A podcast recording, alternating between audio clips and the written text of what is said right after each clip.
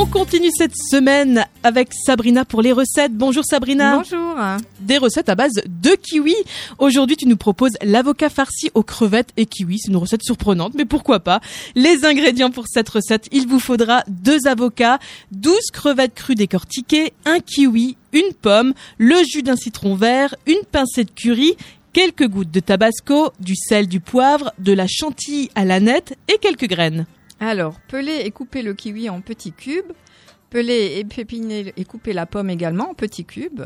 On mélange le kiwi, la pomme, les crevettes décortiquées avec le jus de citron vert, quelques gouttes de tabasco, la pincée de curry, le sel et le poivre. On coupe nos avocats en deux, on les dénoyote et on les farcit avec la préparation au kiwi en plaçant joliment les crevettes et rajouter à la fin une chantilly à la nette et des petites graines. Ah, en fait, c'est hyper facile et rapide à très faire. hein. oui, et oui. ça peut se servir en entrée, du coup, pourquoi Tout à pas. fait. Ou un plat du soir. Eh ben, merci beaucoup Sabrina. Je rappelle que cette recette, vous la retrouvez sur notre site radiomélodie.com. À demain Sabrina. À demain.